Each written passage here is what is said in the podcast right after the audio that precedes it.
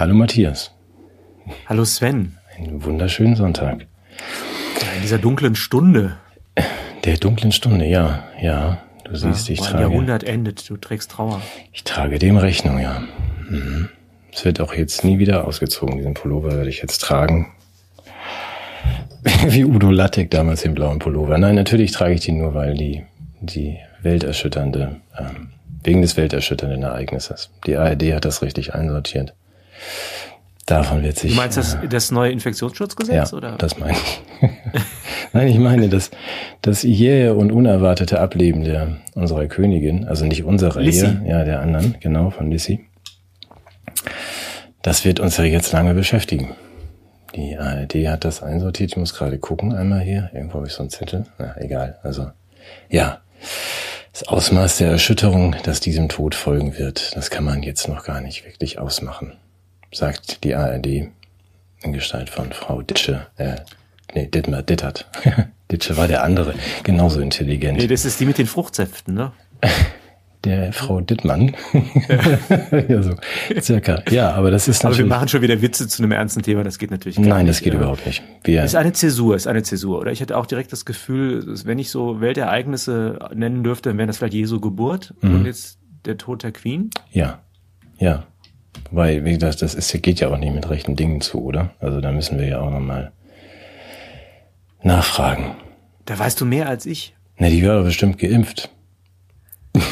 Daran, ich weiß es nicht. Also wir müssen abwarten. Ich habe noch keine Details, ob sie in irgendeinen Tunnel gefahren ist oder so. Also jedenfalls, ich finde es schon, schon Mit ihrem Lover meinst du? Ja, es könnte ja sein, dass da irgendwie, man weiß es ja jetzt noch nicht. Also ich bin da noch nicht so sicher, dass das alles. Das kam ja jetzt so überraschend mit nur 96. Ja. Also da muss man ja schon mal, also denke auch. Aber jetzt ist ja immerhin, ne? Queen, Queen Camilla. Jetzt machst du wieder diesen Geistermove. Super. Ach Gott. Ja, okay. Wechseln wir mal das Thema. Nein, nein, nein, nee, aber jetzt mal allen Ernstes, wa- was, also wenn ich das richtig verstanden habe, ist sie ja eigentlich die Königin äh, von was überhaupt? Also ich glaube nicht von Deutschland, oder? Äh, nein, noch nicht von Dänemark. Das ist ja diese Kettenraucherin, deshalb bin ich ja hierher gezogen. Ähm, nee, Deutschland hat, glaube ich, gar keine, oder? Ich wüsste gar Ich nicht. wüsste es nicht. Ich wüsste es nicht. Nee. Aber man, es, man kommt ja, es kommt ja so viel ans Tageslicht. Vielleicht werden wir ja vielleicht noch royal regiert. Also das kann ja sogar sein. Dass wir noch eine, eine Monarchie kriegen, so eine richtige, Nee, noch so eine haben. repräsentative So- Monarchie. Monarchie. ja, äh, okay. Willst du noch was Ernstes dazu sagen? Weil ich verstehe nicht, warum das irgendwie mich jetzt betreffen sollte. Ähm, nee, das will, will dazu, ich will heute ganz wenig Ernstes sagen. Doch später vielleicht zu, zu Robbie und so, aber ähm, nee, zur Queen eigentlich nicht. Ich finde die Okay. Spekulation jetzt ganz spannend, was man jetzt macht. Ob jetzt Charles der Dritte folgt. Er hatte ja eigentlich gesagt, er will das nicht. Oder direkt ähm, William. Ähm, wir lassen mal die nächsten Wochen abwarten, ob sie jetzt äh, Charles ein, ein Jahr lang inkompetent sein lassen, so wie hier die Regierung, und dann sagen, ah, jetzt muss mal die Jugend ran. Also William, Harry und Friedrich Merz. Oder, ähm, aber das verschieben wir auf die nächsten Wochen. Ähm, Aber wo kann man sich da informieren, wenn man da mehr Informationen will? Die Gala ist doch wahrscheinlich das, ja, die Gala ist die ja. erste Adresse, oder? Ja, geh mal wieder zum Arzt, dann kannst du wieder auf Skala lesen, wenn sie dich reinlassen. Ja, was haben wir denn noch an schönen? Ich habe so viele schöne Meldungen diese Woche Ja, hau rein. gesehen. Achso, ich würde vielleicht kurz vorher warnen, um dem Ganzen auch einen Rahmen zu geben. Wir sind ja auch eine serviceorientierte Sendung. Das kommt ja immer wieder zur Geltung. Ich möchte warnen vor russischer Propaganda. Ah, durch, durch mich? Nein, also ganz Nein, generell. nein, generell, das ist ein großes, großes Thema und äh, das, da möchte ich einfach, dass unsere Zuschauer da sensibilisiert sind. Ich habe das in der Tagesschau gesehen, da gibt es so ein paar Punkte, sogenannte Narrative. Die entstehen, ich zitiere mal, das sind Gesamtbotschaften, die durch einzelne Texte und Bilder und Videos durch Fake-Accounts in den sozialen Netzwerken oder auf vermeintlichen Nachrichtenportalen verbreitet und ständig wiederholt werden. Einzelne Meldungen zahlen so immer wieder auf eine Botschaft, ein Narrativ ein. Einige dieser Erzählungen werden schon seit Jahren verwendet und mit Ereignissen kombiniert. Und da habe ich jetzt ein paar Punkte, also das würde ich jetzt auch als Warnung an unsere Zuhörer und Zuschauer direkt weitergeben wollen. Wenn diese Punkte fa- fallen, dann handelt es sich mit großer, großer Wahrscheinlichkeit um russische Propaganda. Ja, also- zum Beispiel. Checkliste. Ja. Erstes Narrativ, Eliten gegen das Volk. Okay. Also sofern, sofern irgendwo der Eindruck erweckt würde, Mhm. Dass es Menschen mit, mit einem äh, ähm, exklusiv prioritären Zugriff auf politisches Geschehen gibt, die nicht demokratisch legitimiert sind, sondern durch ihren Einfluss in ihr Geld, diese sogenannten Eliten, Mhm. dann ist das russische Propaganda und da muss man dann sehr vorsichtig sein. Okay. Merke ich mir. Zweites Sehr Narrativ, gut. ja. Ja, wichtig. Bin ich bisher drauf reingefallen. Ja, bedrohte Werte. Ähm, also es geht darum, dass es irgendwie, äh, dass Minderheiten und auch eine äh, LBGDTT, LPD, äh, NP, äh, Community äh, Werte bedroht äh, und dass es irgendwie Dekadenz gibt und politische Überkorrektheit. Das ist russische Propaganda. Mhm. Okay. Ja. Ja. Dann bedrohte Nationalidentität, verlorene Souveränität, auch ein Narrativ, das die Russen schüren. Mhm. Okay. Ja, dass man also, wenn man so sagt, ja, wir, wir sind einfach nur, wir stehen unter dem Einfluss einer, einer Hegemonialmacht oder wir sind nicht ganz souverän in unserer Entscheidung, weil wir durch Bündniskoordinationen eher darin begrenzt werden, das wäre ein russisches Narrativ. Dann, und das ist das nächste, da- das finde ich, da bin ich dann wiederum auch ein bisschen gefährdet, der drohende Kollaps. Mhm. Ist ein russisches Propagandanarrativ, ähm, das ist sehr, sehr problematisch. Also da würde also auch der, der Russe jetzt sehr von profitieren, wenn wir das glauben würden, dass hier, sagen wir, die Wirtschaft nicht ganz rund läuft und dass manche der politischen Entscheidungen schwierig seien. Und das Beste finde ich, das, das letzte Narrativ, das ist wirklich heikel, die Hahaganda. Sagt dir das was? Nein, bisher nicht. Ah, Das ganz. ist ein, ein, ein Wort, das sich zusammensetzt aus Hahaha für Lachen Ja. und Propaganda für Desinformation zu Hahaganda. Und damit ist gemeint Verhöhnung, sich lustig machen über Themen und Personen, die, die man ins Lächerliche zieht. Okay. Das ist auch russische Propaganda. Und dafür möchte ich warnen. Ja? ja. Wir machen das alles, Ja, ja, klar. Also ich denke. aber äh, nicht als russische Propaganda. Nee, aber es ist russische Propaganda. Davon möchte ich mich also, auch wer, wer, warnt denn davor? Du jetzt oder du? warnt das Bundesministerium, äh, die Bundesregierung warnt auf ihrer Seite und es gibt da auch Umgang mit Desinformation, gibt es auch weitere Hinweise, EU versus Desinformation, ich kann das mal zeigen, da gibt es ganz viele Möglichkeiten, Wow, okay. wie man sich davor schützen kann, ähm, auf sowas reinzufallen. Okay, ja gut, das sollten wir aber vielleicht dann doch, also doch nochmal im Einzelnen auch das verlinken wir bitte. Ich möchte das nämlich auch nochmal lesen und mir ausdrucken und irgendwo überall hinhängen. Weil bei der kurzen Aufzählung habe ich viele Sachen schon bemerkt, wo ich offensichtlich oft, ähm, oft russische Propaganda lese und darauf reinfalle. Ja, Ja. genau, da müssen wir halt vorsichtig sein. Aber das, ich wollte es nur vorweg sagen, Ja. ähm, Ja, bevor wir jetzt zu ja. Hahaganda kommen, oder? Fangen wir schon an mit Es gibt ja Haha. Mahatma und Hahaganda. Ja, fangen wir schon an mit Haha Ganda. Nee, wir müssen jetzt ganz vorsichtig sein. Ne, irgendwas Also, machen, was ähm, positive Sachen machen, oder? Was hast du denn Positives? Ja, ich guck gerade. Du wolltest was sagen zum Thema, ähm, ja, wie soll man sagen, politische Verantwortung der Spieleindustrie? Ja, das mache ich gleich. Nee, lass mal ganz Ach so. kurz diesen schnellen Durchlauf. Die positiven Sachen. Ja. Was also nur für dich, also als, als, als äh, Newsflash. Also ich habe gesehen, die Bundesregierung plant eine Chancenkarte. Das hast du auch gesehen, glaube ich.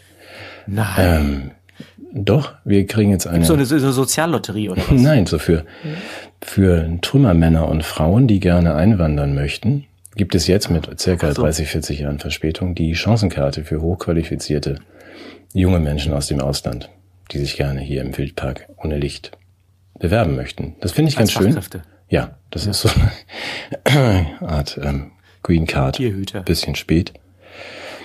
Aber Hoffnung ist natürlich, wenn sie mit dem Zensus genauso schnell sind wie mit der Green Card, dann müssen wir uns keine, keine Sorgen machen. ähm, was ich sehr schön fand, war die Erklärung, auch für uns beide, dass ähm, mit dem Abschalten von Heizungen, also dem Runterregulieren auf 18 Grad circa, die ähm, Hassrede verschwindet. Aus Das habe ich Hast du auch auch gesehen? Na, Potsdamer Institut für Klimaforschung, Frau, Frau Stechemesser, die Forscherin, hat ja im Lancet das veröffentlicht. Also ihre Algorithmen haben herausgefunden, wenn es, wenn Menschen so außerhalb dieses ähm, Bereiches von, ich glaube, 12 bis 21 Grad, also wenn man das verlässt, dann werden sie intolerant und ähm, nimmt die Hassrede enorm zu. Über 30 Grad soll es ganz schlimm sein. Ja, da wird ja nur noch geflucht. Also ich glaube, also wenn so minus 50 Grad könnte, könnte als, ja, ich möchte jetzt nicht sagen Endlösung, aber doch als Das Finale. würde alles, ja, in der Tat. Aber ja. schon, schon, das ist doch dann auch wieder gut, wenn man dann sagt, lass uns doch mal die Heizung auf 17 Grad ja. oder 15 ja. Grad runterbringen. Dann hört dieses Ganze in den sozialen Medien, diese ganze Hass, Hasserei in den Tweets und so auch mal auf. Ich, habe das immer missverstanden. Ich dachte, die Leute sind so empört, weil sie frieren müssen und kein Nein, Geld weil es zu warm, und zu warm ist. Ach so. Ah, ja. Okay. Ja, ja, also auch zu kalt wäre auch schlecht. Wie gesagt, 50 Grad, da würden sie ordentlich schimpfen nach ein, zwei Wochen mhm. bei minus 50 Grad. das, ist, das ist der Tiefkühltruhe. Dachte, die würden einfach dann in so einen Schockfrost. Ja. Aber das ist ja die Gefahr gefrier gefrierbarer. Du kennst ja, ne? wenn man die nicht, nicht die richtigen Tüten hat. Ja, ja, ja. Nein, also ich würde das dann doch, du hast, du hast recht. Also ja, es ist, ähm, ich, ich fand dass die Meldung, auf die du anspielst, ist, der schwarze Peter ist verboten, also zumindest in der Schweiz. Das finde ich konsequent, also dass man in unseren Boko Haram-Zeiten auch sagt, das kann ja wohl nicht angehen, dass hier so ein, so ein Spiel kursiert, so ein Kartenspiel. Ich dachte immer, das wäre jetzt gar nicht rassistisch, das wäre der Schornsteinfeger, aber das ist sicherlich falsch gewesen. Oder? Ich würde in dem Zuge gleich auch den Schornsteinfeger verbieten. Ja. ja. Als Wort. Und wenn, dann würde ich auch sagen, sollten die andere Farben tragen. Die sollten in Regenbogenfarben mhm.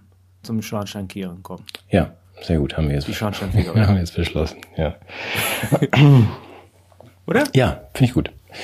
Ähm, mir liegt das, darf ich das machen? Wir, mir liegt das ja, ja auf dem Herzen. Also die, ähm, was mich die, die letzten Tage wirklich beschäftigt, und ich möchte mal ganz, ganz offen und frei von der Lieber weg sprechen. Wenn, wir, wir dachten ja alle über einen Habeck, ne? also du wahrscheinlich mit, also auch im äh, wie war das im Zusammenhang mit der Queen? Die ist nicht tot, die atmet nur nicht mehr.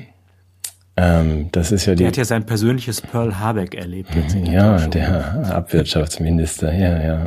Ich bin immer so, wenn wenn alle einen über den Schulhof jagen, ähm, alle, also fand ich, alle hinterher, dann dann bin ich, weiß nicht, was das ist für mir. Dann bin ich, frage ich immer, was hat er denn gemacht? Und ich habe mir ehrlich gesagt dann Habeck nochmal angehört. Also was er denn eigentlich bei diesem Skandalauftritt bei bei der äh, investigativen Frau Sandra Maischberger gesagt hat. Er hat ja, er hat es mir viermal angehört. Also weshalb er jetzt so gedisst wird. Das war eigentlich, ähm, hat er ja ausgeführt.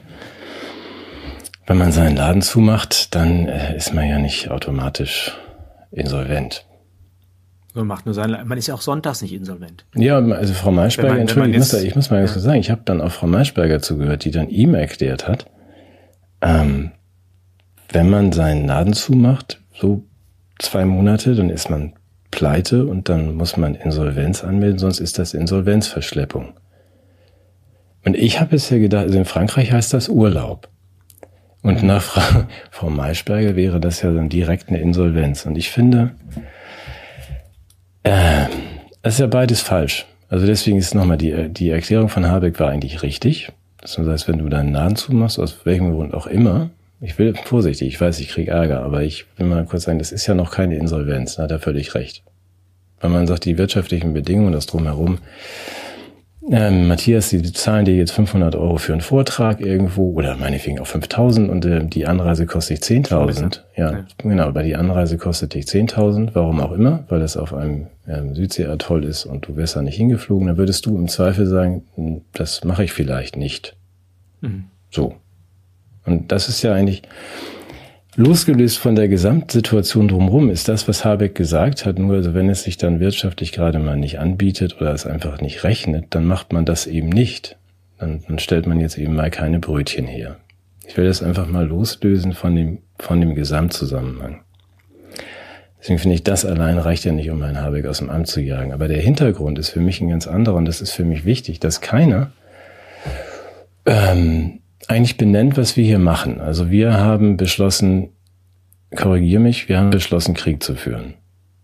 Ich nicht. Nein, du nicht, aber wir sind, leben in einer Demokratie und die Mehrheit hat beschlossen, Krieg zu führen. Also wenn ich mich richtig dran erinnere, wurden wir nicht gefragt, sondern die von uns durch ein Minderheitsvotum äh, bei großer Zahl von Nichtwählern in einer Minderheitenregierung äh, sich befindlichen VolksvertreterInnen haben dies. Ja, das sind aber jetzt so. Auf Druck internationaler, äh, aber egal. Gut, gut, das sind ja, na gut, das sind ja, na gut, das sind ja so Spitzfindigkeiten. Wenn du sagst, also es okay. haben ja auch nur 40 Prozent gewählt und von den 40 Prozent ja. mal knapp die Hälfte auch dann die, ne, die Regenbogen-SED. Das ist ja nicht der Punkt. Also wir haben einfach, aber jetzt ja eine Regierung, eine gewählte Regierung von der Mehrheit zumindest der Wahlberechtigten und wir haben beschlossen, dass wir Krieg führen gegen Russland. Frau, unsere Außenministerin hat gesagt, wir wollen Russland ruinieren. Das kann man wie Herr Lafontaine faschistoid nennen oder auch anders sehen. Und sie hat betont, dass dieser Krieg dauert, bis wir die Krim zurückhaben, weil die Ukraine gehört. Bitte? Wie, wie schon Christian Wulff sagte, die Krim gehört zu Deutschland. hat er das gesagt? Ja? Oder vertue ich mich? Hat er gesagt, die Türkei gehört zu Deutschland? Nee, der Islam gehört zu Deutschland. Und wir verteidigen den Hindukusch das war, Schleswig-Holstein. Das, nee, war das war das war Köhler. Ja, dafür musste er gehen. Ähm, Herr Wolf musste wegen Bobbycar gehen, glaube ich. Aber egal, ja. wo, wie kamen wir jetzt dahin? Ach so, ja, die, also wenn Frau Baerbock sagt, dieser Krieg dauert, wir werden auch nächstes Jahr noch schwere Waffen liefern an die Ukraine müssen. So, und das, die, wegen dieses völkerrechtswidrigen, gemeinen, hinterlistigen Angriffskriegs und so weiter. Wir befinden uns im Krieg. Mhm. Das ist für mich so ein bisschen der Hintergrund. Wenn man dann sagt, ein Krieg ist ja auch wenn das vielleicht alle dachten, kein Osterspaziergang. Also wir befinden uns im Krieg mit Russland und haben Russland den Krieg angesagt und nochmal betont, dieser Krieg dauert, bis wir die Krim wieder haben. Hm. Das könnte durchaus noch wesentlich weitreichendere Folgen haben. Und wenn dann so ein Kriegswirtschaftsminister sagt, ähm, das kann dann schon mal sein, dass das jetzt ein bisschen schwierig wird mit euren 25 Brotsorten, weil jetzt steigen die Gaspreise, weil wir führen Krieg gegen unseren Gaslieferanten. Und vielleicht kommt er irgendwann auch auf die Idee zu sagen, ja, dann liefern wir euch halt kein Gas mehr. Äh, das finde ich, das fehlt mir dann in dieser ganzen Aufregung und dieser ganzen Diskussion um Habecks Satz, dass man sagt, das Problem dabei ist wirklich, wir sind das eine Folge übrigens auch, als wer auch immer uns vorgeschickt hat, das jetzt Krieg führen möchte gegen eine, eine Großmacht, eine Nuklearmacht und unseren Rohstofflieferanten. Und da kann man sich eigentlich nicht, also ich erwarte dann gar nicht, dass es da nun irgendwie jeden Tag irgendwie 14 Brotsorten gibt. Ich möchte diesen Krieg nicht. Ich finde, die Diskussion ist falsch. Weißt du, wo ich hin will? Also, dass ich sage, ich weiß es ganz genau. Du machst nochmal die Voraussetzung deutlich, die immer stillschweigend und unbefragt gilt. Mhm. Äh, während wir uns mit den mit einer Kosmetik der Folgen irgendwie versuchen äh, darüber hinwegzutäuschen, dass wir einfach Grundsatzentscheidungen anders treffen könnten und hätten treffen müssen. Ja, und wenn man eine Entscheidung für einen Krieg trifft, also ich meine, gerade für mich ist es so, ich kenne ja, glaube ich, auch ein, zwei Bäcker, ja. Also wenn man sagt, wir sind jetzt im Krieg und jetzt wird es haarig und wir können es irgendwie und müssen die Leute von dem leben, was sie noch an Vorräten im Keller haben und so. Und dann ist Verdunklung und dann ist irgendwie ganz finstere, schwere Zeit. Gehen wir in Munitionsfabriken arbeiten? Ja, so. gibt's nur noch Pumpernickel, weil das wird ja alles gebraucht, um diese, diese Mörser irgendwie und diese Geschütze herzustellen und alles. Also, äh, Rot statt Böller war ja immer mein Motto. Ja, ja nee, Böller Schieß. statt Rot. Achso, ach so. Okay. Das ist für mich ähm, ich finde es völlig falsch, was wir machen, aber die Ausführung von Habeck, der ja gewählt ist und sagt, die Mehrheit möchte ja, dass wir und schwenkt Fahnen und ne, mhm. Knutstofft mit Fahne und möchte, dass wir die Ukraine befreien, koste es, was es wolle. Dann muss man halt sagen, ja, dann wird es halt, ähm, das werden sehr karge Zeiten und genau das führt er aus. Das werden jetzt schwere Jahre, weil wir müssen jetzt Krieg führen. Das ist kein Osterspaziergang. Ich finde nochmal, die, trotzdem, die, Debatte, trotzdem, dass man dann sagt, der muss zurücktreten, auch wenn dann Nein. von Sarah bis Alice bis von alle treten dann auf die gleiche äh, Stelle und sagen, der muss jetzt zurücktreten, der ist jetzt schuld, der ist unfähig. Hm. Also wie ein anderer Kriegsminister das lösen wollte, weiß ich nicht. Überrascht mich jetzt, dass du so für ihn die Lanze brichst. Ich habe äh, zweierlei anzumerken. Also zum einen ähm, finde ich es schon auch ja, vielleicht kann man es auch als, als Zeichen von Menschlichkeit betrachten, dass er äh, dieses Stöhnen dann zwischendurch, er hat mir auch ein bisschen leid getan, weil er ich weiß, er war ein bisschen überfordert mit der Situation und glücklicherweise gibt's ja. ja dann immer die Tagesschau, die dann erklärt, was er eigentlich sagen wollte. Mhm. Das hat, ist ja bei Annalena auch gewesen, als sie gesagt hat, dass sie jetzt sich nicht unbedingt verpflichtet fühlt, den Interessen ihrer Wähler zu entsprechen, weil sie eben ihr Versprechen an die Ukraine gegeben hat. Und das wurde dann ja erklärt. Ich weiß nicht, ob du es in der Tagesschau gesehen hast, weil es eben russische Propaganda war, vor der wir ja ausdrücklich waren dass sie ja die Geltung des Grundgesetzes und diese Werthaltung, die darin konserviert ist, nicht auf Deutschland beschränkt, sondern natürlich auf die ganze Welt. Man mhm. könnte das totalitär finden, aber weiß ich nicht. Mhm. Und wenn sie, sie würde gewissermaßen das Grundgesetz verraten, wenn sie jetzt sich nicht an die Seite der Ukraine stellen würde. Und deshalb wäre diese Werthaltung, die dort auch in diesem Dokument verbrieft wäre, einfach wichtiger als der Wählerwille, der, du weißt es selbst, von einem Tag auf den anderen sich wandeln kann. Und sie ist da eben größeren Zielen verpflichtet. Erklärt mir die Tagesschau. Mhm. Ähm, ich selbst habe das Gefühl, dass ich in diesen Zeiten mir Politiker wünschen würde, die einen größeren Eindruck von Sachkenntnis und Souveränität mir vermitteln würden. Mhm. Und noch lieber würde ich mir wünschen, dass genau diese Grundannahmen, die wir getroffen haben, dass die nochmal zur Disposition gestellt werden. Ich, mir fällt da eine Parallele auf. Ja, diese, das sind ja diese Pyrrhuskriege, die wir führen. Das heißt, also wir haben einen großen Aufwand für vermeintlich gute Ziele, die wir nicht erreichen, sondern äh, verfehlen, aber wir machen ganz viel kaputt wir haben auch das Krieg, den Krieg gegen das Virus geführt, mhm. ja, und haben gesagt, ja, dann muss es uns auch alles recht sein, was wir dafür tun. Und ähm, wir haben, und das ist vielleicht auch ein Fehler gewesen, wir haben ja einiges am Mittelstand und Handwerk überleben lassen, trotz Lockdown. Deshalb ähm, ja. hat das Virus ja auch nicht sozusagen diese, diese empfindliche Niederlage hinnehmen müssen. Ach, du meinst, wir hätten gleich vorher den Handel und die und die Mittelschicht wir, vernichten müssen, dann ja, wäre das gar nicht passiert. Dann wäre das Virus besiegt werden. Und jetzt machen mhm. wir das aber aus einem, aus einem, gut, dass wir es nicht gemacht haben, weil jetzt können wir das noch in die Waagschale werfen, um Putin mhm. zu schlagen. Ja, aber was, da sind wir uns, glaube ich, sehr einig. Und das wäre ja auch meine Kritik, dass man sagt, das ist doch, das ähm, können wir nochmal diskutieren, du und ich, wir würden das lieber anders machen.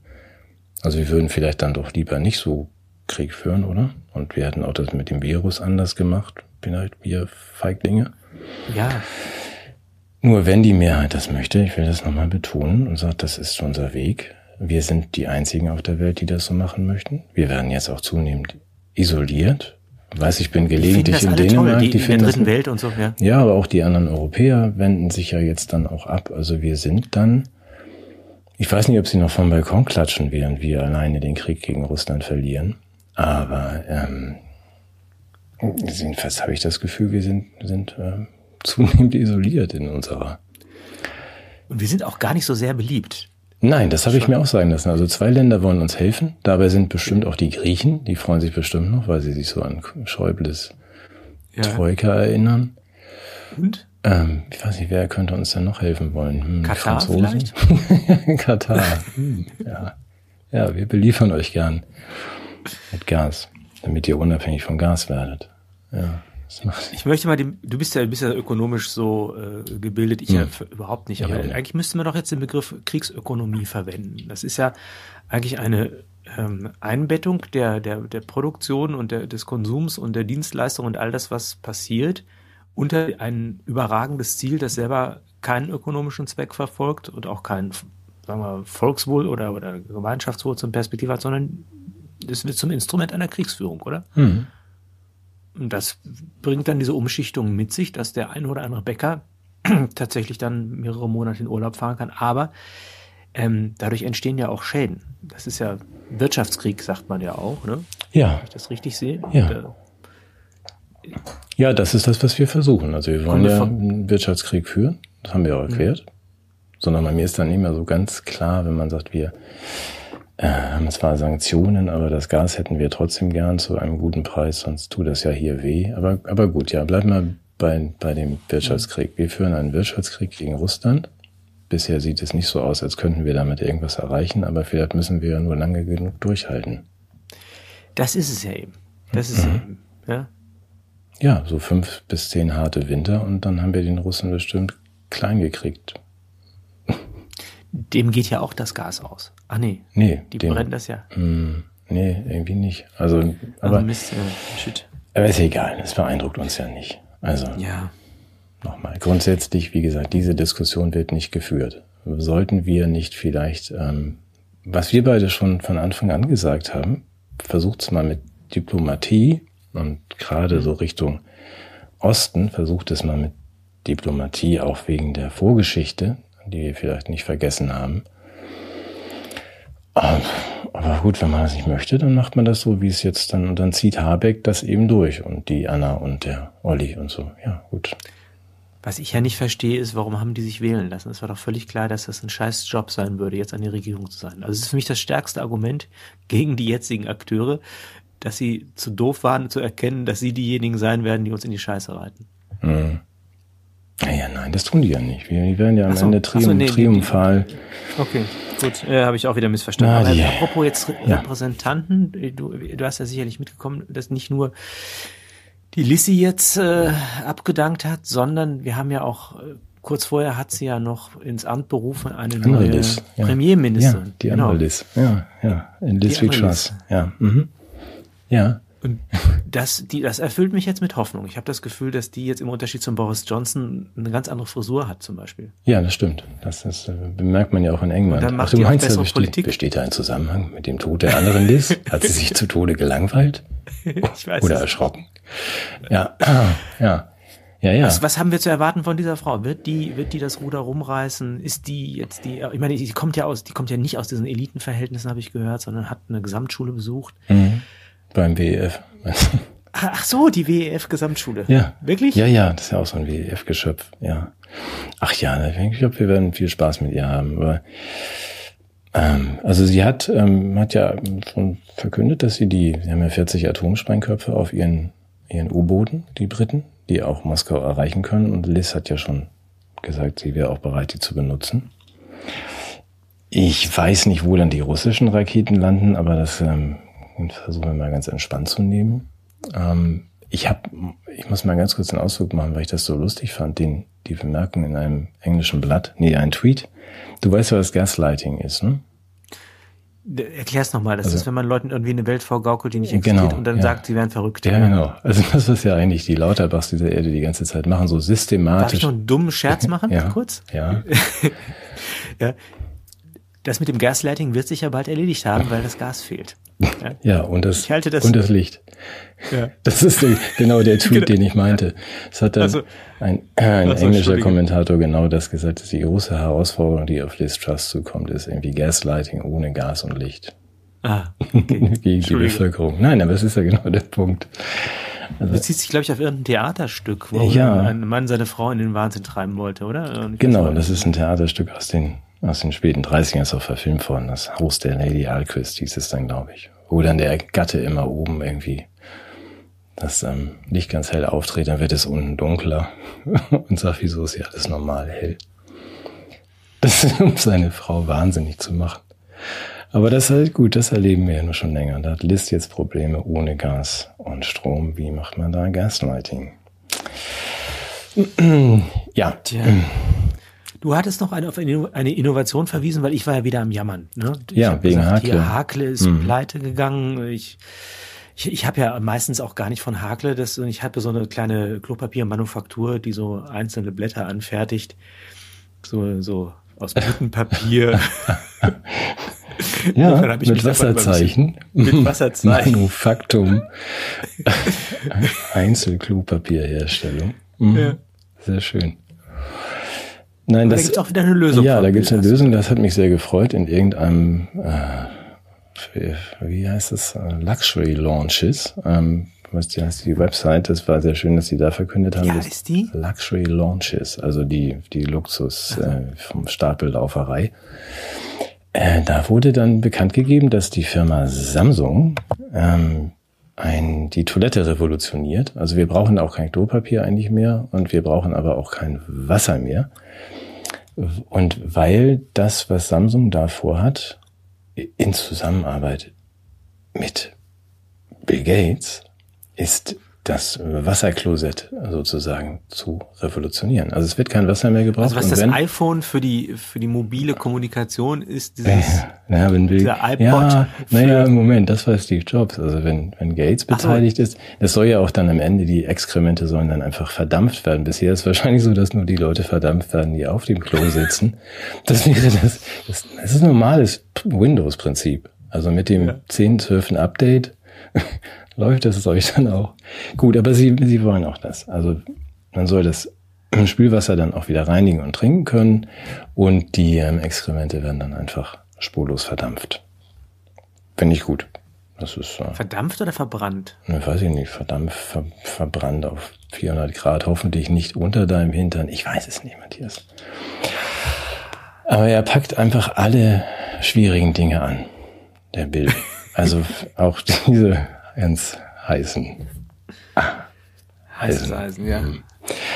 Ja, wollen wir noch kurz ernst sein oder hast du keine Lust? Ja, lass uns. Aber du, du, du hast ja in dieser Sendung was gut, weil ich in der letzten Woche so durchgeredet hab- habe. nö. Du hast doch bestimmt noch Punkte auf deine auf deine Liste. Na, auf meiner Liste, die lege ich jetzt einfach mal beiseite. Ich habe gar nichts mehr auf, auch gar nicht mehr so viel. Ich habe mal aus der persönlichen Erfahrung, das habe ich letzte Woche nicht geschafft und würde es gern zumindest mal mit dir äh, hin und her bewegen.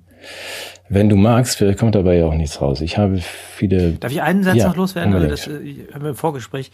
Ähm, das Infektionsschutzgesetz, hast du vielleicht mitbekommen, ist ja jetzt durch den Bundestag Mhm. gekommen und wir dürfen uns freuen, dass wir im Herbst wieder Maßnahmen zu unserem Schutz erleben dürfen.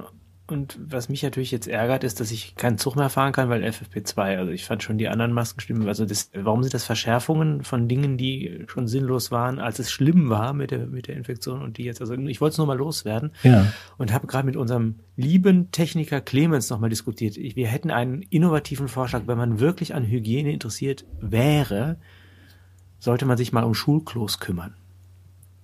Mhm. Ja. Das fehlt mir im Infektionsschutzgesetz, weil wir haben beide darüber gesprochen, unsere Kinder oder er selbst auch als Kind haben sich gar nicht getraut, aufs Klo zu gehen, weil die so eklig waren. Mhm. Hat natürlich sowas wie Schließmuskeltraining nach sich gezogen, weil ich war das auch beabsichtigt. Aber manchmal muss man halt, ich weiß es von meinen Töchtern, ist es unendlich eklig. Da sollte der Lauterbach sich mal drum kümmern. Das ist mein, mein blanker Ernst. Das ist jetzt keine russische Propaganda, sondern da Mhm. sehe ich Handlungsbedarf. Ja, guter Hinweis. Aber ich glaube, wenn man das macht, kann man dem Mittelstand nicht so nicht so schädigen. Du? werfen. Ja, ja. Verdienen die ja vielleicht was dran, das ganze Unternehmen oder so. Ja, da was zu holen ist, aber es ist ein guter Hinweis, ja. Das wäre vielleicht auch von Das, das, das, das lag mir noch auf dem Herzen. Ja, aber zum Infektionsschutzgesetz, also mit dem gehörigen, dazugehörigen Ernst, ich, äh, auch da äh, schüttelt das Ausland ja mitleidig den Kopf, so wie sie sich auch von uns trennen, was die Energieversorgung betrifft, übrigens auch die Dänen und alle anderen sein, die da wohl nichts zu tun haben und die Deutschen Wir gehen. kennen die gar nicht. Nee, das das, das, das, die machen da sowas, sollen sie selber machen.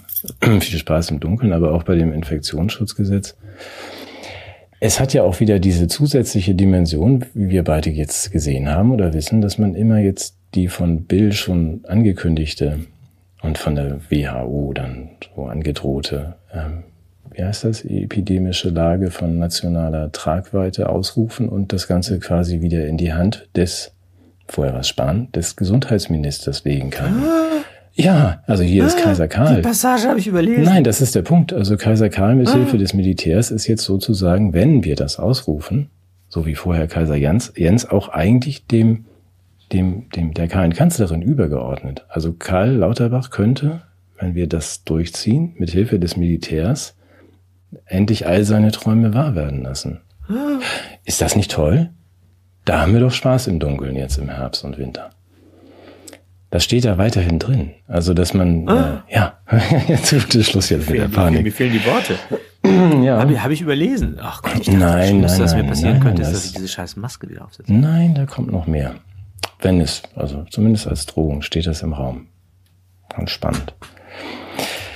Ähm, Ja, da kann sich jetzt jeder selbst vorstellen, was das nach sich zieht. Aber gut, wir wollen jetzt nicht die Haganda wieder hier auf die Spitze treiben, aber hm, gut. Äh, du war, du hattest, ich hatte dich aber unterbrochen. Du wolltest noch. nein, ich habe das letzte Woche, ich muss das mal erzählen dürfen. Ich habe letzte Woche das gedacht äh, mit einer neuen Bekanntin, die uns hier auch die auch nach Dänemark irgendwie auswandert und wie so viele das Land verlässt. Und habe das auch schon von anderen gehört in den letzten zwei Jahren. Also es fehlt, fällt ja vielen Menschen irgendwie seit Beginn der sogenannten Pandemie stellen die sich andere Fragen. Ich weiß nicht, ob du das auch kennst um dich herum. Also ich äh, spreche und telefoniere dann mit vielen, die, die aus allen Wolken fallen in den letzten zwei Jahren. Oder war, war dein gesamtes Umfeld vorher so aufgeklärt? Nee.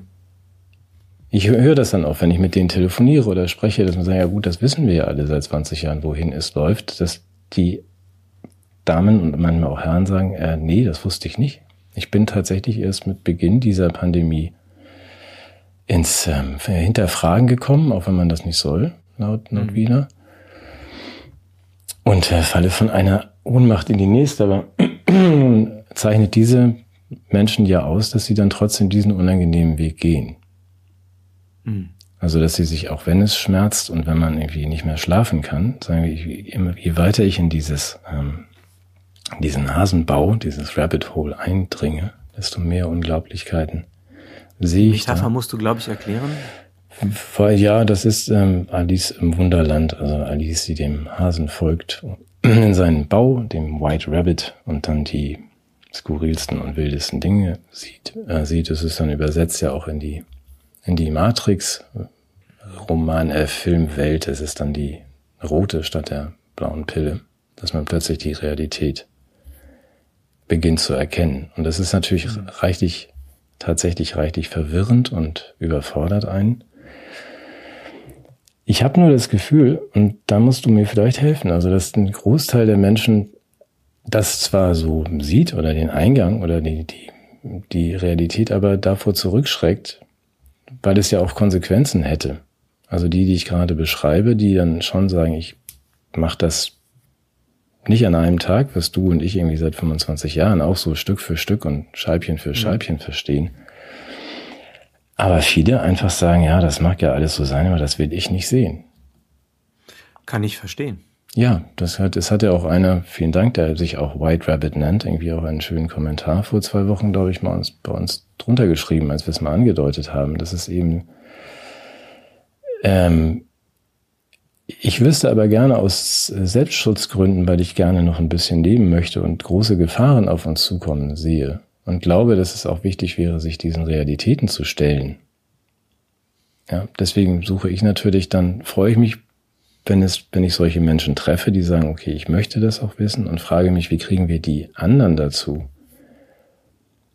auch sich dem mal zuzuwenden und zu sagen, wie hängen denn die Dinge wirklich zusammen? Hm, hm. Wenn ich das mal philosophisch einordnen darf. Ich bitte darum, ja. Würde ich eine, eine andere Erzählung, die schon ein paar tausend Jahre älter ist, äh, noch ergänzend dazu nehmen, nämlich das platonische Höhlengleichnis. Mhm. Das ja einen Erkenntnisweg äh, nachzeichnet, der als Bildungsvorgang der Seele verstanden wird, aber auch als Befähigung, äh, politische Ämter wahrzunehmen. Und zwar geht es darum, was qualifiziert eigentlich den Philosophenherrscher? Ganz kurz, weil du zu Recht sagst, das musst du erklären. Jetzt musst du Platons Höhlengleichnis erklären. Auf, Kommt auf, jetzt. Okay. Kommt. Ich habe ja erstmal nur eingebettet. Ja, okay, gut. Also worin besteht das Ganze? Es ist eingebettet in die Staatspol oder die, die, eine Schrift der politischen Philosophie, in der es darum geht, was ist eigentlich Gerechtigkeit? Und Gerechtigkeit wird dann diskutiert, naja, wenn ihr dasselbe kriegt oder sonst irgendwas. Und letztendlich geht es darum, wie der gerechte Staat aufgebaut sein soll und wer ihm vorstehen soll. Und das sollen die Philosophen sein. Mhm. Und das finden die Leute völlig unplausibel, weil Philosophen in lebenspraktischen Fragen ja relativ unqualifiziert sind. Die sitzen dann in so einer Talkshow und sollen erklären, was es mit der Insolvenz auf sich hat, haben aber schon vor zehn Jahren das letzte Brötchen gekauft und sehen dann doof aus. Also ganz böse. Aber nicht jeder, der das nicht weiß, ist gleich auch Philosoph und zum Herrscher geeignet, sondern äh, Unterschied. ja, okay. Gut. so. Ähm, und jetzt muss Platon sagen, ja, wie, wie, wie kann ich denn rechtfertigen, dass der Philosoph ähm, zur Herrschaft befähigt ist und auch vielleicht genötigt werden sollte und gleichzeitig erstmal einen komischen Eindruck hinterlässt und deshalb erzählt er dieses Gleichnis. Und das Gleichnis handelt vom Menschen in Gefangenschaft. Menschen sitzen in einer Höhle mit dem Rücken zu einer Mauer. Vor ihnen ist eine Höhlenwand, an der sich Schatten äh, abbilden, die von einem Feuer hinter der Mauer geworfen werden.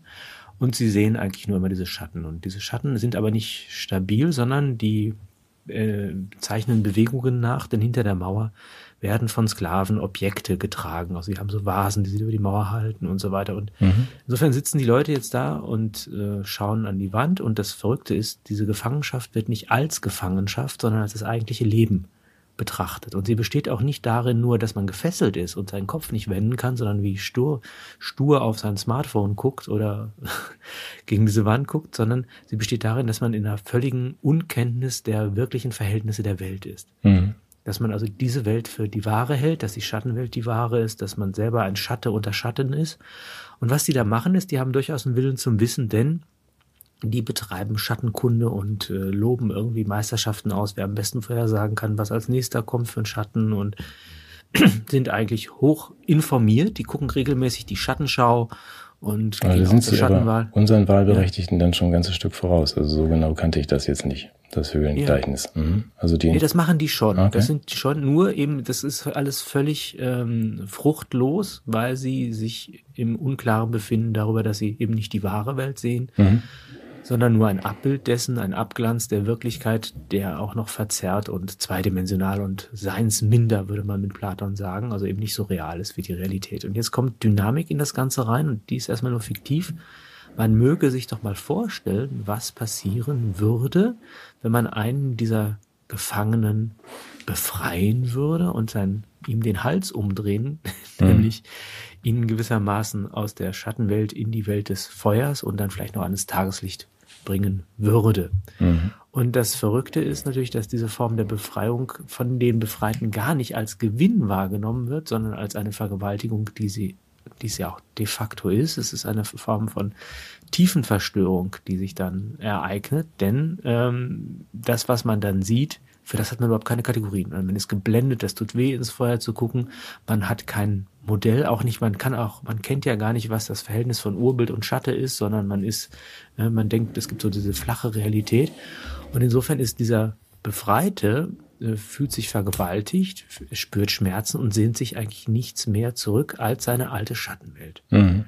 Und vielleicht ist es genau das, wovon wir gerade reden, dass wir eine gewohnte Sicherheit ähm, gefährdet sehen durch äh, einen sich anbahnenden, erschütternden, eine erschütternde Erkenntnis, die unsere grundstürzend auf unsere Voraussetzungen Einfluss nehmen würde. Und da sind wir natürlich geneigt zu sagen, ach nee, dann bin ich lieber sicher im Falschen als äh, riskant in die Wahrheit geworfen. Mhm.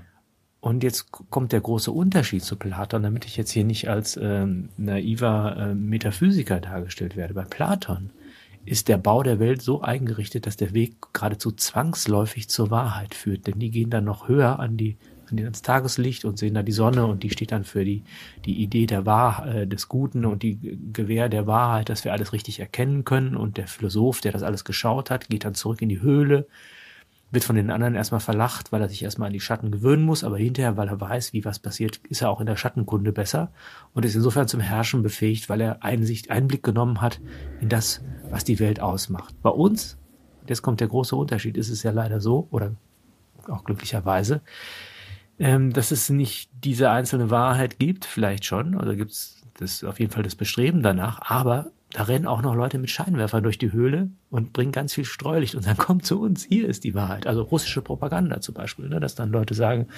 pass mal auf, das ist, hier ist der Höhlenausgang und die locken dich halt aus ideologischen Interessen in die Falle und rauben dir etwas und geben dir als Belohnung dafür nicht die Wahrheit, sondern nehmen die, machen dich zum Gefangenen einer neuen Ideologie. Und das macht natürlich für die, und wir sprechen über die psychologische Situation von Menschen, die jetzt sich einlassen müssen den Schritt aus dieser, diesen Selbstverständlichkeiten herauszutun, dass die was aufs Spiel setzen und bei denen ist der, der, Gewinn der Wahrheit ja nicht gewährleistet und garantiert, sondern es ist eben auch der Irrtum und der steinige Weg des sich Täuschens, der kann sich da abzeichnen. Und da kann man verstehen, dass man jetzt in Zeiten der Ungewissheit sich doch an dem festklammert, von dem, was man denkt, so, das möchte ich aber nicht preisgeben. Mhm.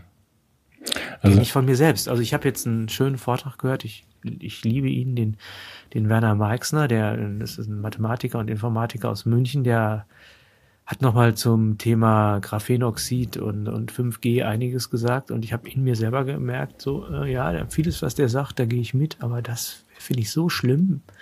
Wenn das wahr sein sollte, dann halte ich das lieber fern von mir. Das, das, das, das leugne ich innerlich oder ich, ich, ich will mich auch gar nicht damit beschäftigen, weil ich das so, so schlimm finde und deshalb denke ich, ja, das ist Quatsch, das braucht man auch gar nicht zu wissen und ich gehe lieber zurück. Was nicht heißt, dass er mit all dem Recht hat, aber dass ich mich auch der Prüfung verweigere oder ob die in Betracht zu ziehen. Mhm. Das war ja deine Idee auch in unserem Vorgespräch, dass du sagst, was wäre denn zum Beispiel, dass wenn wir dieses Urvertrauen, die Regierung ist mit allem, was sie tut, eigentlich unserem Wohl verpflichtet und auch sich daran interessiert, das herzustellen, wenn auf verschiedenen Wegen, wenn wir den Gedanken mal ersetzen zu einem anderen Gedanken, naja, das, was sie tun, kann auch für uns zerstörerisch sein und vielleicht sogar nicht nur zufällig, sondern auch um Willen eines höheren Zieles planvoll? Ja, das wäre jetzt eine zusätzliche äh, Dimension. Jetzt musst du mich ganz kurz mal einhakend und sortieren lassen. Oder gut, lass uns mal kurz dabei bleiben. Also das wäre dann die, die äh, spaßeshalber experimentelle Grundannahme, dass sich ähm, die Wirklichkeit ein bisschen anders verhält einfach mal vor in den Raum gestellt als These, die Regierung äh, arbeitet aktiv daran, uns zu schaden oder unsere Regierung. Ja, also ich habe das ja differenziert. Ja, ja also weil ich ist ja nicht primär an unserem na, Wohl interessiert, sage ich jetzt mal. So. Gut, aber ich will ja gerade mal nicht differenziert, Ach, sondern auf den, auf, okay. also Arbeitshypothesen, wie der Mond ist aus Käse, kann ich ja einfach aufstellen. Ist ja noch keine Verschwörungstheorie. Okay. Und auch die, unsere Regierungen arbeiten aktiv daran, einen totalitären Überwachungsstaat mit künstlich digitalem Bargeld und Abschaffung der Demokratie herzustellen. Und das zu unserem Schaden als Menschen. Das wäre dann so, nun könnte man ja sagen, mhm. so auf den ersten Blick steht da nicht viel über. Das ist eigentlich das, was sie, was sie machen im Ergebnis.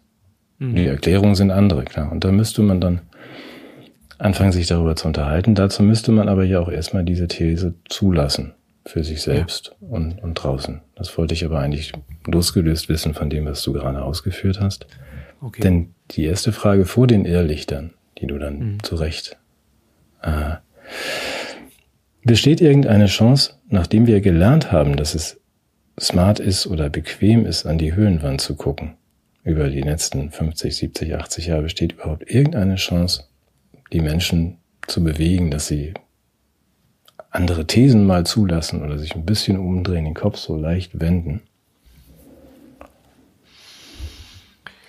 Ähm, das ist ja in dem Gleichnis durch eine äußere Erschütterung ähm, motiviert. Mhm. Also das ist ja ein, von selbst hast du ja keine Veranlassung, das Ganze zu verlassen, weil es in sich ja selber einen konsistenten Rahmen darstellt. Genau. Aber ist es denn im Gleichnis so, da musst du mir helfen, also ich kenne das Höhengleichnis, aber was ist das äußere Ereignis? Ja, das ist einfach die Imagination, jemand käme als Befreier. Wobei ich, sag mal so, ähm, was bei Platon noch relativ stabil ist, ist ja die Höhle. Wenn jetzt in der Höhle das Licht ausginge, zum Beispiel, mhm. ja, und die Stühle morsch, auf denen die sitzen, oh Gott, jetzt geht bei mir auch das Licht aus. Mein Gott, Hilfe. das passt ja wunderbar. Oh je, Moment. Ich finde, ich habe ich hab hier so eine Kamera-KI. Ich glaube, wir müssen das mal eben schneiden. Okay. Ah, meine Kamera. Ja, Künstliche ja Intelligenz. Ah, ja, nee. Licht ausgegangen. Du und deine Spezialeffekte. Also fällst ja. so geisterhaft ins Dunkel, äh, ins Hell und dann fällt das Licht ganz aus. Oh Gott. Ja, ich muss viel lernen. Ja, du weißt, wenn, wenn in der Höhle das ähm, Licht ausfällt. Genau. ja. Rufen die Hallo. Nee, was ich damit ja. sagen möchte, ist, dass natürlich ähm, von innen, solange das, das System sich selbst trägt und stabilisiert und die, die, die, die alles befriedigt, was es verspricht, äh, kann auch eine, eine produktive Lebenslüge sehr lange aufrechterhalten werden. Nur wenn sie dysfunktional wird und vielleicht, und das ist ja nochmal der Punkt, es gibt ja einen Ansatzpunkt der als Anknüpfung für Aufklärung gegeben ist, nämlich auch die Höhlenbewohner haben ja einen Willen zum Wissen. Sie befriedigen ihn gewissermaßen mit intellektuellem Kaugummi. Ja, das ist dann der Fehler. Aber wenn sie den nicht hätten, wäre ja jede Form von Befreiung auch äh, sagen, sinnlos und brutale Gewalt. Aber wenn man ihnen etwas wegnehmen kann, um ihnen dafür etwas Besseres zu geben, und in dem Fall ist es vielleicht die unbequeme Wahrheit, die der bequemen Lüge dann irgendwie vorgezogen wird. Ne? Bei Platon hängt das auch nochmal damit zusammen, dass natürlich das Lebensglück, die Eudaimonia, mit der Wahrheit verknüpft ist und die Lüge einfach auch auf Dauer kein Glück ermöglicht. Ähm, das ist, glaube ich, bei uns ein bisschen anders. Aber was ich sagen möchte, ist, dass es auch im Inneren Anknüpfungspunkte und Erschütterungsmöglichkeiten gibt. Und wenn ich das mal jetzt übertragen darf, sind die ganzen Regierungsnarrative ja gewissermaßen die Höhle, in die die Menschen sich eingerichtet haben oder in der sie eingerichtet wurden. Und diese, das, die Narrative laufen ja ins Leere. Das ist ja, das ist für mich das Wertvollste an dem Habeck-Interview, dass er ja versucht hat, frei zu formulieren. Das hat man ja ganz selten. Das waren nicht gestanzte Politikerformeln, sondern er hat versucht, er hat, er hat antworten müssen mhm. außerhalb von gestanzten Formeln und ist ins Gestocken, Stocken gekommen und hat damit gewissermaßen den Narrativstau, den Narrativbruch in seiner Person vollzogen. Mhm. Und das ist für mich jetzt ein Hoffnungssignal, weil ich merke, die, die Narrative äh, passen nicht mehr auf die Realität. Also das ist alles, um Putin zu besiegen. Da werden die Leute immer sagen, das passt mir dann aber auch nicht mehr.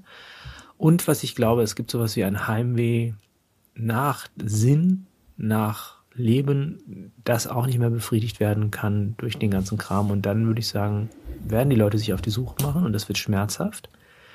Und es wäre sicherlich schön gewesen, wenn, wenn sie mit der Sänfte aus der, aus der Gefangenschaft zur Wahrheit getragen worden wäre, aber das merken wir im Moment alle, dass man Herr Doktor, da einige, Herr Doktor. einige Schritte zurücklegen muss. Was denn? Herr Doktor. Ja. Ich höre dir so gerne zu. Trotzdem muss ich, weil ich ja, meinen virtuellen Zettel jetzt mir notiert habe, also Frage zu Platon. Mhm. Ähm, da ist schon, du sagtest ja, das war mir eben auch neu, die, die haben ja eine Schattenwissenschaft und sind neugierig und interessieren sich für diese Dinge, die Höhleninsassen, die Gefangenen.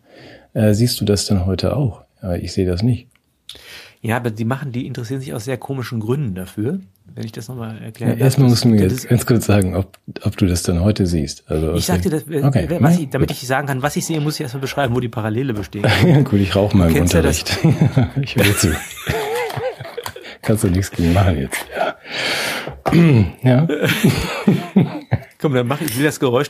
Oh, das, das ist das andere. Ich habe mein Zip. Meine, was ist nicht mein Zip? Ah, okay, da ist mein Zip. Ah, shit. Ja. Okay, mach ich nochmal. Reich das Geräusch bitte nochmal nach. Ja. Ah, das ist leer. Da schweigt der Philosoph.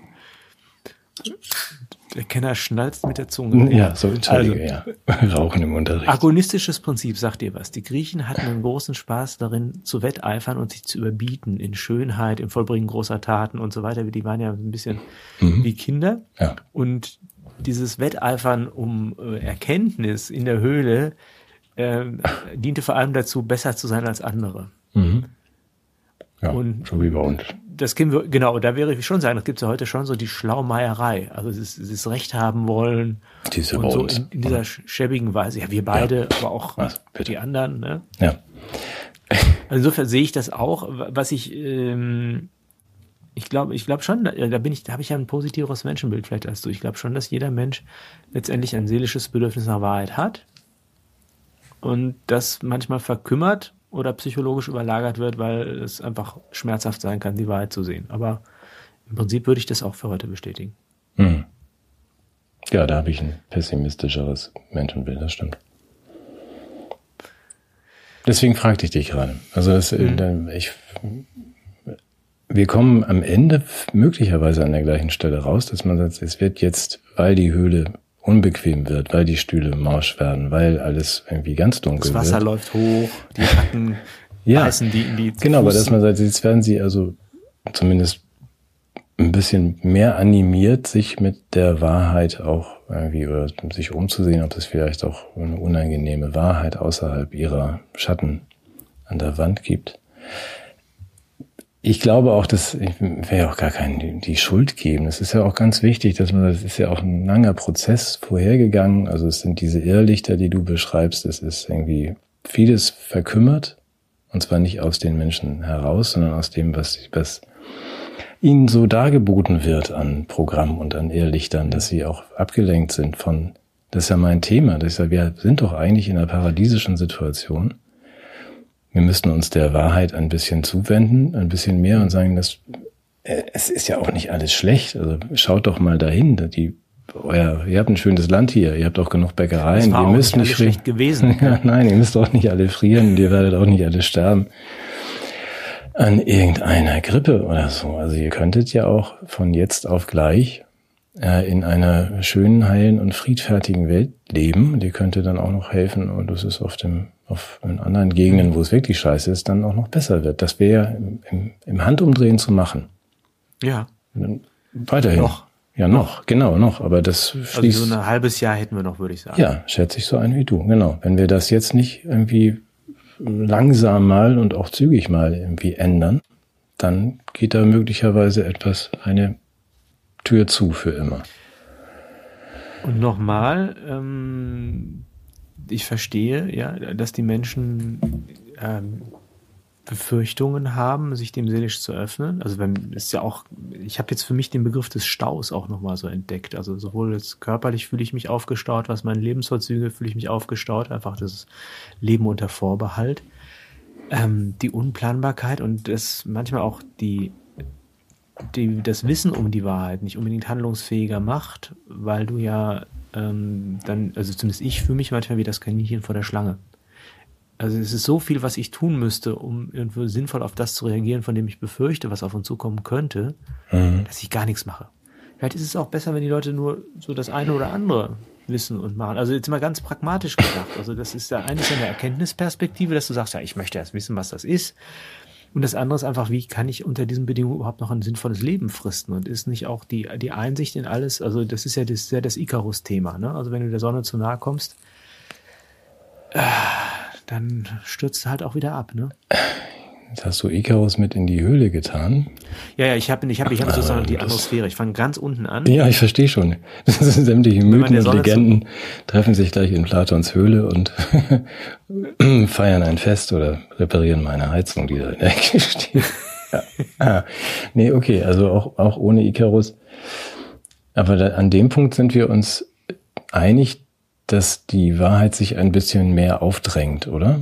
Selbst wenn wir Ja. Zunehmend. Und die wird auch mit schließenden Bäckereien, das ist ja meine Hoffnung, ehrlich gesagt. Ich habe immer noch Hoffnung, dass Menschen in größerer Zahl sich den Kopf fassen und diesen Blick mal wenden und sagen, warum machen wir das eigentlich alles so? Ja. Ja, Es könnte ja sein, dass, also mal abgesehen davon, dass äh, es natürlich russische Propaganda gibt, vor der wir zu warnen haben, Ja. aber dass diese Kon Konstellation uns dazu zwingt, uns in bestimmten Punkten ehrlich zu machen. Mhm. Ist das Also russische Beispiel- Propaganda, wenn man sagt, eigentlich könnten wir alle in Frieden und, und Wohlstand Nein, zusammenleben? nein, nein, ich meine so, dass das, es werden ja, das, ich versuche es mal wirklich jetzt ernsthaft zu sagen. Das eine ist, dass wir bestimmte Erklärungsmuster über die Realität legen, Mhm. von denen wir behaupten, dass sie wahr sind, oder dass wir überhaupt erstmal die Widersprüche, die in der Realität gegeben sind, als solche wahrnehmen und zumindest die Erklärungsmodelle, die dafür bisher gegeben wurden, als untauglich erkennen. Mhm. Und das fände ich schon viel. Also zum Beispiel, dass wir ähm, sowas wie Elektromobilität subventionieren Mhm. und fördern und gleichzeitig aber irgendwie den Kindern irgendwie die, äh, die, die Stromheizung vorenthalten. Ja, da, das, da wird man ja irgendwann möglicherweise drauf kommen, dass das nicht zusammenpasst. Und das ja, das ist, wir sind da schon drauf gekommen. Die Frage ist, kommen die anderen auch drauf? Ja. Ja, ja, ja, ja, aber ich, wahrscheinlich schon. Oder wie sonst. Mhm. Also ich glaube schon, dass, dass sich da was. Ich fand das mit dem Habeck, mit diesem- dieser Habeck-Augenblick, dieser Moment, ich glaube, das war, das war ein Schlüsselereignis. Also ich würde sagen, ist fast jetzt nach der, nach Jesu Geburt und dem Tod von Lissy das dritt, die dritte große Zäsur der Weltgeschichte. Ja. Ich, Ein stolpernder Wirtschaftsminister. Ja, das finde ich auch, ähm, das ist äh, fein, fein gefühlt. Ich bin ja ein bisschen grober gearbeitet und denke dann einfach nur, ich wünsche mir weiterhin diesen, es ist so einfach. Für mich ist es so einfach und wenn ich die Leute höre, die dann diesen Weg machen, die neu dabei sind im, in unserem Club, der versucht, Lichter und Irrlichter ein bisschen zu unterscheiden und die dann einmal einsteigen in die Dinge. Das, ich höre die ja, die sitzen bei mir oder ich telefoniere mit denen und das ist einfach nur so eine gewisse Fassungslosigkeit, aber dass man sagt, das, das muss man doch auch ändern können und das muss man doch auch ändern wollen und es ist doch am Ende auch nicht so kompliziert. Ich entschuldige mich, dass ich immer wieder sage, es ist Nein, nicht so ist kompliziert. Und das fehlte mir in dem Habeck-Moment, das fehlt mir eben in der ganzen Debatte, dass da mal jemand kommt, sei es Frau, Frau Wagenknecht, Frau Weidel, wer auch immer, und man sagt, Leute, das Problem liegt woanders. Es liegt jetzt nicht in diesem strauchelnden, wunderbarerweise strauchelnden Kriegswirtschaftsminister. Es liegt einfach woanders. Wir verhalten uns falsch. Ja. Bin ich sofort dabei. Bin ich sofort dabei. Wer sagt's denen? Also nicht den, wir sind ja hier in einem Kreis von Menschen, die das wissen. Mhm. Und das ist also, ich freue mich ja, schön, dass ihr alle da seid und zuhört. Also, dass wir hier Woche für Woche das etwas austauschen, was wir aber untereinander wissen. Und deswegen die berechtigte Frage von unserem Zuseher, Zuhörer White Rabbit. Ähm, der Kommentar ist, glaube ich, vor, unter der vorletzten Sendung. Ich stelle ihn auch nochmal auf die Seite. Es war wirklich ganz hübsch. Man sagt, die Menschen werden doch nie irgendwie eher sterben, als an Denken anzufangen oder ihre Gewohnheiten zu ändern. Das ist ja das Schlimme. Und wie kann man das ist unsere Aufgabe, oder? Lichter, also Werkzeuge zu liefern, die Lichter von Irrlichtern unterscheiden. Und noch was anderes, wir haben an anderer Stelle schon mal drüber gesprochen, das fand ich ganz bezeichnend, dieses Hurlmann-Zitat, vielleicht erinnerst du dich da nochmal. Die Menschen müssen aus ihrer Komfortzone herausgebracht werden, damit sie ihre Gewohnheiten ändern. Mhm. Ähm, und ähm, ich habe ja für Komfortzonen plädiert. aber jetzt, ja, um das aber nochmal deutlich zu machen, wir sind ähm, Dynamisierung von Lebensverhältnissen, Produktion von Ungewissheiten, Irritation von, äh, von, von Sicherheit war in den letzten Jahrzehnten schon ein Herrschaftsinstrument. Mhm. Und der Punkt ist der, bei Platon führt der Weg von der flackernden Höhlenwand mhm. zur still, ewig leuchtenden Sonne, die das Ganze zur Ruhe kommen lässt. Mhm. Das heißt, die Botschaften müssen sein, der Weg, den du dich, auf den du dich jetzt machst, führt dich heraus aus dem Stressorenraum der politischen, produzierten, disruptiven Wandelkonstellationen zu einem Leben, in dem du zur Ruhe kommen kannst in deiner Menschlichkeit. Mhm. Das scheint mir sehr wichtig zu sein, dass wir den Wandel nicht um des Wandels willen oder die Veränderung und so weiter, diesen ganzen Blabla, Komfortzone. Nee, wir machen uns auf in die Komfortzone. Und Komfortzone jetzt nicht als äh, äh, Diffamierung von Menschen, die tatsächlich irgendwie jeden Tag Licht und äh, was zu essen haben möchten, sondern als eine Ermöglichung von menschlichem Leben an jedem Ort der Welt und zumindest vielleicht erstmal im kleinen Rahmen, auf den wir zugreifen können. Also ich will das jetzt nicht wieder so ganz groß ziehen, ne? weil also das Glück, mit dem man dann die anderen beglücken will, kann auch dann oft in eine in einen Terror umschlagen. Aber wie du sagst, diesen, diesen Gedanken, dass wir diesen Komfort auch verdient haben. Ja, ich finde das ein ganz, das ist ja ein ganz schöner Gedanke, weil wir endlich mal nichts ähm, kritisch Negatives, Aufklärendes, Schmerzhaftes haben, sondern dein neues, ähm, dein neues Wahlversprechen ist ja sehr positiv. Also wenn man jetzt sagt, wir... Ich stehe ich steh nicht zur Wahl. Na gut, ja. dann machen wir das nächstes Mal mit dir zur Wahl. Aber nein, das ist doch was, ist doch ein schöner Gedanke, dass du sagst, das ist ja gar nicht, äh, im Gegenteil, wir sind ja noch gar nicht in der Komfortzone. Soll ich also das mal kurz Aufbruch in, Aufbruch in die Komfortzone. Ja. Genau. Über Wahrheit. Über Wahrheit, genau. Mhm. Ja, und über Humanisierung, weil das Problem ist, es, es, hängt tatsächlich mit Geschichtsphilosophie zusammen. Also wie, wie, wie, wie dynamisch denken wir Geschichte? Also es gab zyklische Geschichtsbilder, da war klar, es wandelt sich etwas, aber man kommt dann doch wieder in das, in das zurück, was man schon zu erwarten hat. Die Jahreszeiten stehen für sowas, äh, Aufbruch, äh, mhm. äh, Wachstum, Blüte, Ernte und so weiter. Ja. Und dann wurde die Geschichte plötzlich linear und wurde Fortschritt. Und das war schon auch einerseits eine Aussichtsperspektive, andererseits eben auch eine, ähm, eine, eine Vertilgung des, der Gegenwart, die immer unter dem Vorbehalt einer noch besseren Zukunft steht. Dass also der, der Fortschritt kommt, ob wir wollen oder nicht. Mhm. Und dann gehen wir in diese zertrümmernde, disruptive Geschichte, die wirklich völlig zerbröselt. Und ähm, da fände ich eine Inspiration einer Geschichte, die wieder die wieder zu sich selbst und zur Muße kommt und andere Erfahrungen von Zeit ermöglicht, finde ich total wünschenswert. Und deshalb würde ich sagen, sowas wie zur Ruhe kommen in der Komfortzone wäre ein, für mich ein philosophisches Projekt. Hm. Ich bin gerade so nicht nur wegen dieses schönen philosophischen Projektes irgendwie positiv. Ich hatte gestern, das ist mal ganz zum dem Stenker mal, erlaube mir den, ähm, Begegnungen mit ähm, ich bin ja so ein Verstandesmensch, aber es gibt ja auch äh, die äh, esoterischen, die dann auch äh, sowas mal herbei orakeln und wir haben ja dann irgendwie diesen Horizont, so jetzt, wie du sagst, im nächsten halben Jahr, es wird wohl bis 2025 mhm. sich entscheiden. Ich denke auch, wir sind an einer historisch wichtigen Stelle.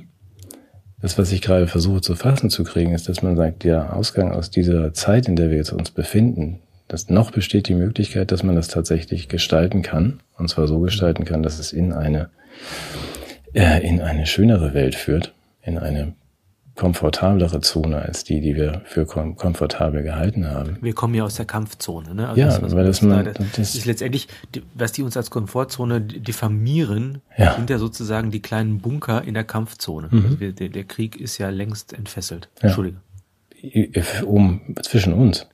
Nein, nein, nein, nein, nein, nein, nein, über uns errichtet. Also der Krieg gegen den Menschen durch all das ist ja jetzt nur in die heiße Phase übergegangen und die, der hat ja vorher schon eine Rolle gespielt.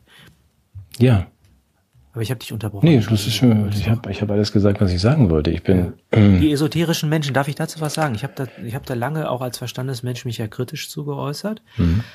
Ähm, die haben in einem entscheidenden Punkt recht und sind inspirierend, auch wenn ich vielleicht, weil sie genau diese, dieses zur Ruhe kommen in einer Ordnung und in einer Einsicht auf dem spirituellen Weg finden, suchen. Ähm, was mir dann manchmal ein bisschen schwerfällt, ist, wenn es apolitisch wird, also wenn dann Chakren gestreichelt werden, äh, während die Welt in Scherben liegt, weil man dann doch wieder auch individualisiert und sein eigenes Seelenheil und die eigene Empfindlichkeit doch äh, manchmal auch zur Waffe gegen andere macht, sage ich jetzt mal. Einzelne hm, sind dann ja auch sehr bedacht auf ihr eigenes Wohlergehen und weniger am an den anderen interessiert. Aber es gibt eben auch ganz viele, die das in einem größeren Maßstab denken. Und ich, ich glaube, dass das habe ich jetzt tatsächlich auch nochmal verstanden, dass wir da den Weg, den ich jetzt persönliche Bildung nennen würde. Das heißt also, ähm, ja, ich, ich bringe vielleicht noch mal einen anderen Kontext und, da, und, die, und die Veränderung der äußeren Verhältnisse, dass das einhergehen muss. Und das hatten wir schon bei Kant. Der hat ja in der Aufklärungsschrift, das äh, ich weiß nicht, wie genau du die vor Augen hast, ja eigentlich ähm, was losgetreten, von dem ihm klar war, wie gefährlich das. Nämlich in dem Moment, wo ich die Menschen auffordere, ihre, sich ihre, ihres eigenen Verstandes zu bedienen, ohne die Anleitung eines anderen, ja, ähm, besteht ja sowas wie eine Möglichkeit, politische Autoritäten äh, die Legitimation zu entziehen und eine Revolution herbeizuführen. Und äh, Kant sagt, vergleichsweise leicht kann man einen Herrscher gegen den anderen austauschen. mhm. Was aber nötig wäre und länger dauert, das ist eine Re- Reform der Denkungsart. Mhm. Das, glaube ich, hängt damit jetzt zusammen. Das heißt, wir gewissermaßen durch ein das Austauschen des Regierungspersonals, ich glaube Friedrich Merz zum Beispiel, ja, der jetzt äh, die Rolle der Opposition äh, gespielt hat, wäre als Regierungschef noch nicht die Lösung aller Fragen, wenn nicht auch schon die Menschen mit ihrem eigenen Denken aus diesem, diesem Bildungsweg gegangen wären. Also ich würde sagen, die Bildung der äußeren Verhältnisse und die Bildung unserer Seele, die müssen miteinander einhergehen. ja, also zu März, der würde vermutlich nicht mal eine absolute Mehrheit zusammenbekommen, wenn er der einzige Kandidat wäre. Da ist Und es, das ist vielleicht auch ganz das gut. ist ganz gut so, ja. Also da bestehen gute, große Hoffnung, dass er es dann nicht macht, aber du hast völlig recht. Also dass der so Petitessen wie der Austausch einer Regierung bringen uns ja nicht weiter. Trotzdem will ich in diesem positiven Gefühl gerade mal bleiben, dass man sagt, wir werden jetzt durch die, den Verlauf der Geschichte mit oder ohne Sternzeichen und Esoterik äh, näher herangeführt oder mit der Nase gestoßen auf Wahrheiten, die wir vielleicht auch nicht unbedingt ähm, wissen wollen. Es ist aber trotzdem gut, sie zu wissen. Und offen ist nur, wie wir jetzt ähm, mit diesem kommenden halben Jahr, also diesem Stück des Weges umgehen, wie wir darauf reagieren. Das finde ich wirklich, also ich bin zwar nicht erfreut über das, was passiert, aber es, wir leben doch zumindest in sehr aufregenden und spannenden Zeiten. Ja, klar, ja klar. Das sollten wir mal in der Folgesendung machen. Ich glaube, wir sind schon fast durch mit der Zeit. Ähm, ich, ich bin immer noch unsicher. Ich glaube, wir haben es in der letzten Woche schon angesprochen, ob wir, wenn wir jetzt zur Mobilisierung von Volkszorn beitragen, Das wollen wir doch nicht. Nein, nein, nein, würden, Ach so, würden, ja. würden, ob wir nicht dann gewissermaßen auch noch einen Teil im, äh, im, im Gesamtspiel äh, darstellen würden, von dem eigentlich die Verfestigung dessen, was wir nicht wünschen, profitieren würde. Nein, wir mobilisieren ja schon mal gar nicht. Wir haben ja doch keinen Nein, Volkszorn. nein, aber vielleicht ist, nee, nee, aber vielleicht ist ja eigentlich auch die Attraktivität des Denkens und der Gedanken so mächtig, dass äh, nicht von ich denke mir die Welt jetzt schön, der, der Burchard sitzt in der Ecke, denkt sich die Welt schön und dann wird die schön, also so denke ich das nicht, sondern wir, wir teilen mit, dass es ein anderes Leben geben könnte und dass das, was unsere menschliche Existenz ausmacht, bei weitem nicht verwirklicht ist. Mhm. Und dass es ein leichtes wäre, das zu tun. Vielleicht hat das eine Art friedlicher Kraft, die Ich möchte nochmal daran erinnern, also eine wirklich sehr erschütternde Erfahrung von äh, Lehrerinnen und Lehrern, die sich aufgestellt haben mit Schildern vor dem Landtag in Düsseldorf. Mhm. Eine halbe Stunde und die haben jetzt nicht gesagt, Corona ist scheiße, ihr seid alle doof und wir möchten keine Maske, sondern da stand, ich bin Pädagoge und bin verletzlich. Mhm. Ich bin Pädagoge und zeige Gesicht. Mhm. Und das hatte eine solche Wucht, gerade weil es still war, weil es äh, nachdenklich war, weil es eine positive Botschaft hatte und die, die das Wesen zur Geltung gebracht hat und genau dadurch den, das Heimweh nach dem Wesentlichen genährt hat und die Kritik konnte sich jeder selber denken. Fand ich als, als politische Protestform total toll. Vielleicht können wir davon auch nochmal ein Bild auf unsere Seite stellen. Mhm. Das können wir auf jeden Fall. Das Einzige, worüber ich jetzt gerade noch zusätzlich nachdenke, ist, und das kannst du mir dann aber privat ausreden nach dem, nach unserem jetzigen Gespräch, ist, ähm, weil du das gerade sagtest. Ah, vielleicht sollten wir mal eine Woche irgendwie alle Telegram-Kanäle ausschalten, aber das bespreche ich mit dir ja. mal privat. Ja. Weil das ist ja auch ganz schön kostet ja auch so viel Kraft. Da bin ich ja auch bei den sogenannten Esoterikern nichts von Chakren massieren. Recht haben sie. Also, dass ja. wir, worüber wir auch schon mal sprachen, diese positiven Visionen und Ideen dann weiterhin auch zu entwickeln und zu sagen, so könnte es doch sein.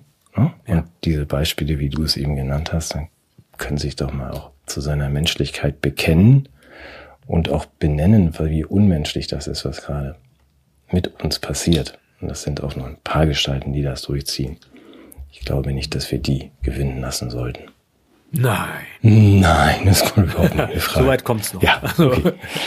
nee. nee, gut, kommt nicht in nee. Frage. Abgelehnt. Also dafür habe ich keine Kinder in die Welt gesetzt, um die gewinnen zu lassen, ehrlich. Nee, genau. Also gut, dann haben wir das ja schon mal geklärt und nächste Woche machen wir dann weiter. Nach dem Rücktritt von Robert Habeck und allen anderen mit der. Oh, bitte nicht. gut. Ja, war schön heute. Ja, ich hatte auch Freude und hoffentlich äh, auch noch zwei Menschen, die uns zugehört haben. Schön, dass ihr da wart und schön, dass du war, da warst. Wir hören uns nächsten Sonntag wieder. Bis dann. Bis dann. Ciao. Tschüss. Tschüss.